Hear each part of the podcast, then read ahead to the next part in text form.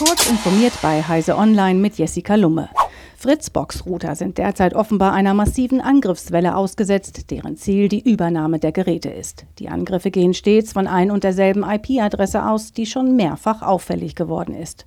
Betroffen sind Fritzbox-Nutzer, deren Routeroberfläche über das Internet erreichbar ist. Um vor solchen und weiteren Attacken geschützt zu sein, sollte man seine Fritzbox so sicher wie möglich konfigurieren. Als erstes sollte man seinen Port für das Webinterface ändern und checken, ob die aktuelle Firmware installiert ist rät CT-Sicherheitsexperte Ronald Eikenberg. Zudem findet man auf der Webseite von AVM eine Reihe von Schutztipps.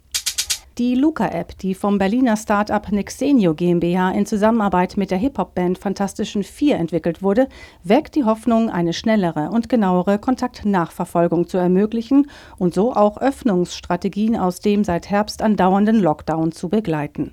Das große Ziel, trotz Öffnungen soll das Infektionsgeschehen des Coronavirus SARS-CoV-2 nicht wieder aus dem Ruder laufen.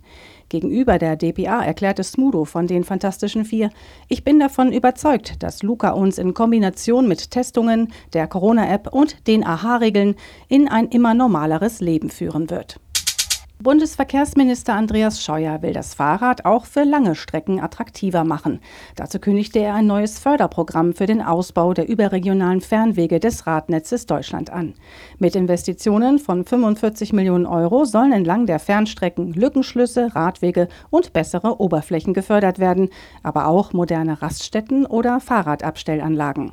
Darüber hinaus soll es eine Radnetzdatenbank geben, auf die App-Entwickler und Entwicklerinnen zugreifen können sollen. Der Mikroblogging-Dienst Twitter will Falschinformationen zu Corona-Impfungen von seiner Plattform verbannen und verlässliche Informationen von den Gesundheitsbehörden stärker in den Vordergrund rücken, teilte Twitter am Montag in einem Blogbeitrag mit. Bisher hatte Twitter vor allem Tweets mit irreführenden Informationen auf Grundlage seiner bisherigen Corona-Richtlinie gelöscht. Nun sollen Tweets mit möglicherweise irreführenden Informationen zu Corona-Impfungen mit einem Label versehen werden.